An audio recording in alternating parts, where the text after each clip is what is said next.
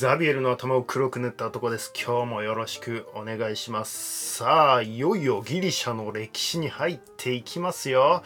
やっと神話の時代が終わってですね、いよいよギリシャの本格的な歴史に入っていきたいと思います。ここで取り扱うのは、マケドニアのアレクサンドロスまでの古代ギリシャを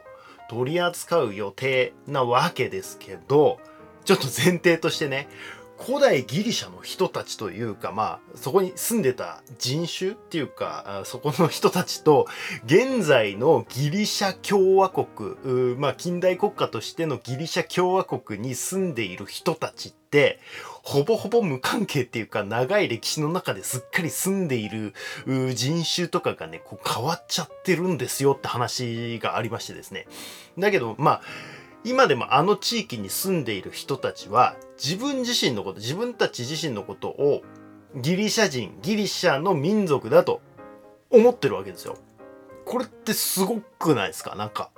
日本人はすっかりいなくなってえっ、とまあ日本国というこの国土の中にまあ白人とかねまあ違う人種のまあ黒人でもいいですけどあの違う人種の人が住む国になったけど自分たちのことそこに住んでる白人とか黒人の人たちは自分たちのことを日本人だと思ってるみたいな話なんですよ。これあのなんだろうな、まあ、ギリシャのね、こう、歴史をだんだんやっていけばわかるんですけど、まあ、ギリシャってね、こう、アレクサンドロスの時代に花火のようにぶち上げてですね、一代で散っていって、その後の歴史は結構複雑でいろいろ支配民族が入れ替わってたりしてるんですよね。まあ、主にローマなんですけどね、長いのはね。マケドニアの後はローマがね、長いこと、東ローマが1000年近く支配することになるんですけど、その後はまたオスマン帝国が入ってきてですね、オスマン帝国崩壊して、えー独立するんですけど、またユーゴスラビアにゆあの併合されたりとかね、えーそういったこともあって、結構複雑な歴史をの変遷があるわけですよ。まあそんな感じで結局共和国になったのって、まあその今のギリシャの体制になったのって1974年なんですよ。すげえ最近みたいな。で、えーもちろんね、ローマ時代は、えーそのギリシャ人っていうか、そこに住んでた、この地域に住んでた人たちは、自分たちのことをローマ人だと思ってました。まあ当たり前ですよね。なんか、あの、我々はバチカンがあるし、あの、教皇がいるんで、西ローマとかそのイタリア半島の方を、えっと、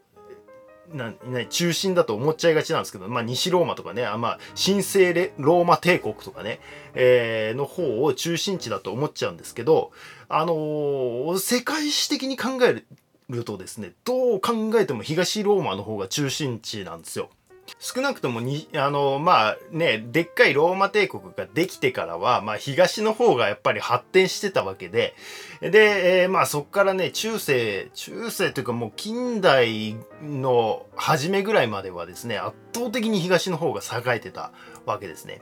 あの、カエサルの時代にね、すでにコンスタンティノープルに、あの、ローマは遷都しようとしてたみたいですね。でえっ、と、まあ多分、あの、まあ東ローマとね、西ローマでこう、いざこざがいろいろね、あの、この後あったりするんですけど、あの、東ローマからしたら何がローマ教皇だ、クソ田舎の坊主が、みたいな風に考えてたと思うんですよ。まあ勝手に吠えてろ、みたいなね、感じだったと思うんですよね。えーあの別にあの、今のローマ教皇に言ってるわけじゃないですよ。で、東ローマ帝国の中でもエリート層ではそのギリシャの歴史とかね、神話とか女児史とかを教養として大事にしてたんですけど、多くの住民は基本やっぱりキリスト教メインなんで、えー聖書の物語がね、あの、ヤコブとかね、ヨセフとかのあの物語がアイデンティティの中心になっていくんですよ。まあ当たり前ですよね。千年もローマだったんですから。すると東ローマの支配者層は西に逃れるわけですよね。すると西ヨーロッパの人が、あそのギリシャの文化ってこんなにすごかったのかっていうことに気がつくんですね。そのエリート層があの西ヨーロッパに入っていって、えーギリシャの歴史とかを言うわけですよね。で、まあ、そういうことがあってルネサンスが起こるわけですよ。でもこのギリシャの地域に住んでる多くの庶民はオスマン帝国支配下でもですねあのまあエリート以外はですねあの住み続けるわけですよオスマン帝国ってまあ比較的緩い統治だったんででオスマンはま多民族国家などでなので、えー、当然その中でね根血とかも進みますし、えー、それでもですねそこに住んでる彼らはあローマ人としてのアイデンティティをまだ強く持ってたんですねその頃はね。で、ルネサンスが起きた西ヨーロッパでギリシャブームが起きて、あの、今度は逆に、あの、西ヨーロッパの人がギリシャに憧れてやってくるんですよ。あの、いや、アテネ行きてえわってな、なるわけですよ、やっぱり。あの、いろんなね、アリストテレスの本とか読むとですね。で、えっ、ー、と、旅行者とかが、あこう、オスマント帝国にね、やってくるわけですね。で、えー、オスマン帝国領のギリシャに住んでいる人たちに、えー、西ヨーロッパの人が今度教えるみたいな感じになっていくんですよ。あなたたちの先祖マジすごいんすよ、みたいな。ソクラテスって知ってますみたいな。アリストテレス半端ないっすよ、みたいな。で、アレクサンドロスは超偉大すぎて、西ではアレクサンドロス・ザ・グレートって呼ばれてますけど、みたいなことを、その、ギリシャに住んでる人たちに教えるっていう構図なんですね。で、当時のギリシャに住んでた人たちは、ま、マジ？そうなの？そんなに俺たちってすごいの？ってなっていて、こう、ギリシャ人、えっ、と、ギリシャ人ってヘレネスとも言うんですけど、あの、トロイア戦争でパリスが拉致ったヘレネから来てるんですけどね。そのヘレネって、ああの、トロイア戦争の後、結局スパルタに帰って、幸せに暮らしましたみたいな感じになってるんですよ。ヘレネが母みたいな感じなんですかね。それでヘレネスって呼ばれてるんですけど。で、だからこのヘレネスとしてのアイデンティティを取り戻していくみたいな感じなんですよね。その、の地域に住んでたギリシャ人がね。で、第一次世界大戦の後にですね、オスマン帝国崩壊するんですけど、あの、オスマン帝国崩壊の時に、まあ、あの、どっからがトルコで、どっからがギリシャかみたいなのを決めなきゃいけないという時にですね、まあイギリスとかがこう介入してですね、あの単純にこう宗教でそれ分けたんですよ。こっちのペロポネソス半島の方をギリシャ、小アジアの方をトルコと地理的には分けて、で、えっ、ー、と、キリスト教を信じてる人はこっちのペロポネソス半島、ギリシャ側に来てね、みたいな。あの、小アジアにも、えー、キリスト教を信じてる人も、イスラム教を信じてる人も両方いたんですけど、キリスト教の人はギリシャ側に。で、えー、イスラム教を信じてる人はトルコ側に行ってね、みたいな感じで住民を移動、交換させたみたいな感じなんですよ。つまり、あの、現在のトルコ人とギリシャ人は宗教が違うだけで DNA 的にあまり違いがないわけですよ。その、もともとごちゃごちゃに住んでたところを単純にスパンって分けて、あの、移動させただけで、こう固まらせただけなんで、あの、DNA 的には変わらないみたいな話なんですよね。で、えー、近代国家を作るのにあたってですね、ギリシャはギリシャの物語を、トルコはトルコの物語を採用して、それを自分たちのアイデンティティだということにして、それぞれ独立していくみたいな感じなんですよ。まあ、あの、近代的なね、統一された義務教育とかによって建国神話とかをね、こう教えることで、えー、国民国家がね、出来上がってくるわけですね。あの、ちっちゃい頃からね、えっ、と、まあ、そのゼウスの物語とかをこう、教え込むわけですよね、学校でね。まあ、これはまあ、大なり小なりね、どこの国でも同じようなもんで、アメリカなんかピルグリム・ファーザーズの神話がなければ、すぐにバラバラになっちゃうだろうし、ね、あの、ソ連はマルクス・レーニンの神話が必要だったし、えー、韓国なんかね、3-1運動で独立したっていう神話とかね、えー、北朝鮮は抗日ゲリラで活躍したキム・イルソンを神格化する必要があったとか、みんな神話が必要なんですよ。特に近代国家。国民国家ほど神話を必要としているんですよ。日本で言うとなんだろうな、あの、8月革命説とかね、えー、万世一系って言ってるけど、携帯天皇のとことか相当怪しくないとかね。まあ、でもそういうのも多くの人が信じているから成り立っているわけで、えー、いい悪いではなくね、これも人類の虚構を信じる力なんですよね。それによって大規模に協力することができるんだから、もうそういうことにしとこうというやつですよね。はい。全然ギリシャの歴史に入れないので、この辺にします。ギリシャの歴史です。まず大前提として、ギリシャは海です。はい。オリエントはほとんど陸、もしくは川でしたが、ギリシャは海なんですよ。まあ、この地図見りゃ、ね、一目瞭然ですよね。陸地はね、もう山がちで、あのメソポタミアみたいな大平原も、メソポタミアってめっちゃ平原なんですよ。もう異常なぐらい平原なんですよ。他に類を見ないぐらい平原なんですよ。あんなとこほとほぼないっすよ。だから陸地は山がちでメソポタミアみたいな大平原もないし、あの、瞬間な山が多いので、沿岸部にしか基本的には住めません。なので、海なんです。はい。で、新石器時代にはですね、テッサリアと呼ばれる地域ですね。えー、6000年とか7000年前には、あなんか五重の城壁を巡らせた集落みたいなのが、そのテッサリアにあったらしいですね。テッサリアはアテネとかテーベとかスパルタとかよりも北の方で、えー、マケドニアよりは南って感じですね。まあその間ぐらいって感じですね。の地域。えー、そんなかなり文明化していたテッサリアもですね、まあその新石器時代ね、えー、文明化してたんですけど、数千年経ってくると、まあ、オリエント地方からね、その青銅器の技術とかがあ入ってきてですね、逆にテッサリアは取り残されていって、えー、南のミケーネとかね、えー、クレタとか、クレタ島とかで青銅器文明が花開いていく形になっていくんですよ。これなんでかっていうと、まあ、テッサリアはやっぱね、少し内陸の方でしょ。ミケーネとかクレタの方がね、海上貿易しやすいんですよ。あの、青銅器の技術が入ってきたとは言いましたけど、ギリシャではそう多く銅とか鈴は取れないんですよ。そしたらどうするかっていうと、まあ、あの、ね、取れるんだったら自分たちの武力で分取りに行きゃいいですけど、取れないんだから、もう交易するしかないんですよね。あと、ギリシャではね、穀物の栽培も適さないんですよ。気候的にね、あの、適さないんです。だから、ああの基本的にオリーブとか、あの、ブドウとかね、そういう乾燥に強いようなものしか取れません。えー、ただ、このオリーブとブドウがかなり有用性が高かったんですよ。まあ、たまたまというか、そういうのを見つけたんでしょうね。様々なものとね、交易によって交換することができたんですよ。あの、価値が高かったんで。オリーブはね、灯油にもなるし、食用油にもなるし、石鹸にもなるし、化粧品にもなる。えー、ブドウはね、発酵させれば中毒性の高いドラッグができるわけですよ。まあ、ワインのことですけどね。はい。これを売りさばきまくってですね、穀物や青銅器と交換していくみたいな、もうドラッグの売買でボロ儲けみたいな、すげえイメージ悪いけど、はい。まあ、まあまあ、あの、アルコールはドラッグですよね。はい。海上貿易文明がこうしてですね、出来上がっていくんですよ。これが古代ギリシャの最大の特徴ですね。えー、ギリシャは基本海って思っといてください。で、あのこの海上貿易でめっちゃ経済回して、えー、儲けていくみたいなイメージですね。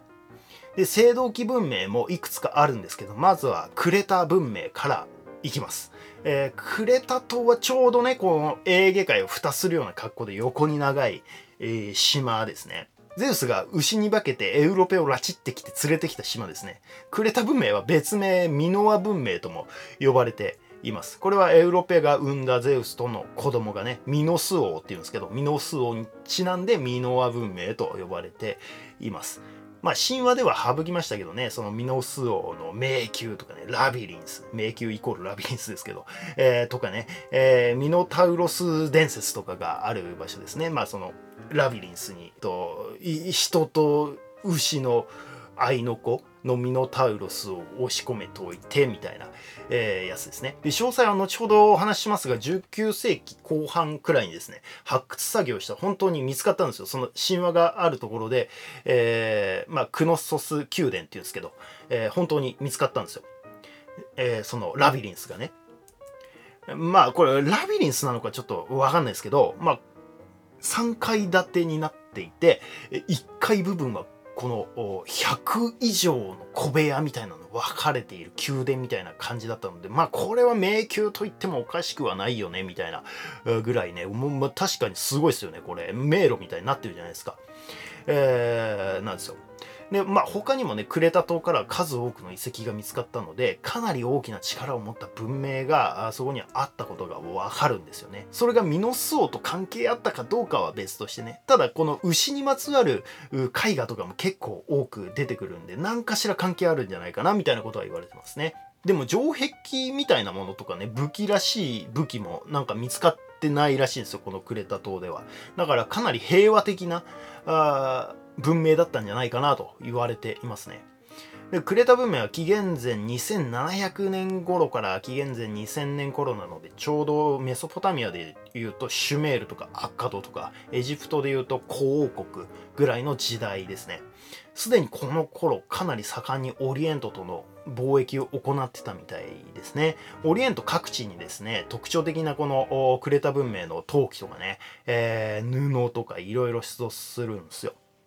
ね、このなんかタコとかなんか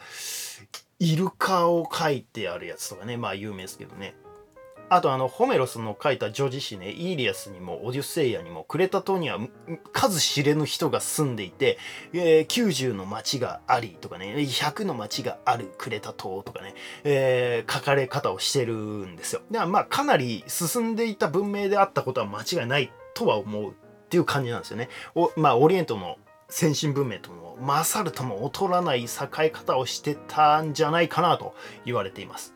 で文字もありました。粘土板に刻んでいたんで、多分ね、これメソポタミアからね、来てるんでしょうね。やり方が一緒なんで。1000文字 A と呼ばれてますけど、あの、粘土板のね、質が悪かったりとか、あ出土する数自体が少なかったりね、未だこの1000文字 A は解読されていないんですよね。インド、ヨーロッパ語族ではないって言われてるので、オリエントから来た人ってたちがね、作った文明なんでしょうかね。場所的にも。勝手な妄想ですけど。それでまあ、エーゲ海のこう、穏やかな自然とか気候によって、えー、いわゆるギリシャ化していくというか、なんか、オリエント風の厳格な感じとはちょっと文化が変わっていくみたいなね、感じだったのかなと。なんくるないさーみたいな。城壁なんていらないさーみたいな雰囲気を出していく感じになってきたのかなっって思います。そんなほんわかと交易をしていたクレタ文明をですね、ミケーネが襲うんですよ。ミケーネ文明ですね。次の文明。えー、これがまたね、面白いんですよ。ミケーネってあの、アガメムノンが王様してた都市国家ですけど、あの、イーリアスに出てきたね。このミケーネがクレタ文明を征服して崩壊させたと言われています。ミケーネね。紀元前2000年頃からギリシャ本土の方にインドヨーロッパ語族のアーリア人たちが侵入してくる多分まあ陸地陸続きでこう侵入してくる感じだと思います。上の方北の方からね。ちょうどアナトリア半島に同じアーリア系のヒッタイトが出てきた頃ですね。そのアーリア人たちがミケーネ文明を作っていくんですがもともとはなんかね素朴な土器とかしか作ってなかったんですけど明らかにこれクレタ文明から影響を受けただろうみたいな土器とか絵画が次第に出てきている感じなんで当初はクレタから多くのことを学んでいて最終的に征服したみたいな感じだと思いますね。そして徐々にミケーネ独自の絵画とかも出てくるようになってくるんですよそこにはライオンと戦う戦士とかね、こう、戦車にまたがっている姿とかね、えー、出てくるんで、だんだん戦闘的な文化になっていくのがよくわかるんですよね。アガメムノンのイメージそのまんまですよね。未経年にも文字が見つかります。1000文字 B って言われてます。こちらは解読に成功してるんですよね。話飛びますけど1876年にドイツ人のシュリーマンって人が未経年の発掘を始めます。このシュリーマンって人は幼い頃からあのホメロスのねイーリアスとかオデュッセイアを読んで憧れてですね猛烈に勉強して15カ国語喋れるようになったりとかね、えー、お金を一生懸命貯めるためにめっちゃ苦労したりとかね、えー、したシュリーマンはですね、えー、ミケーネ発掘の前にまずあのトロイアがあったであろう場所を掘り始めるんですね。必ずここに埋まっているはずだっつって、まあ、トロイアのここがトロイアの遺跡だって言われてた場所に行くんですよ。絶対にトロイの遺跡はあるっつって。そしたら本当にあったんですよ。遺跡がトロイア王の財宝とかね。やった世紀の大発見だってまあ世間にね公表したんですね。その勢いのまんまですねその未経年も発掘してですねなんかアガメムノンの黄金のマスクとか、まあ、あの結構有名な写真があるんですけど、あの、ちょっと著作権の関係で載せらんないんですけどね、あの、黄金のマスクとかを発見します。で、世間は古代ギリシャの発掘ブームが起こるんですね。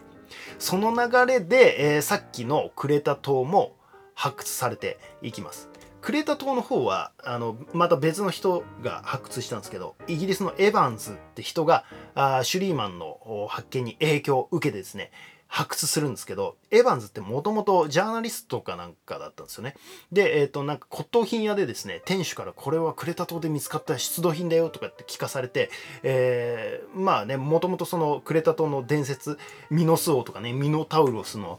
伝説は知っていたわけなんで、伝説があるところには必ず何かあるって思ったんでしょうね。親父さんが考古学者で金持ちでもあったみたいですからね、なんかそれなりにこのエヴァンズはあ知識があったみたいですね。それで見事に掘り当てたんですね。この迷宮ラビリンスをね。そうエヴァンズはシュリーマンの影響を受けて見事に発掘に成功したわけなんですよ。でも実は シュリーマンが亡くなってからアメリカのチームが再調査したらですね地層的にどう考えてもシュリーマンが掘ったところはトロイアの時代ではないしなんかトロイアの遺跡があったと推定される場所そこの地層はですねすでに掘り起こされてしまっていてもう確認しようがなくなっちゃってるんですよ。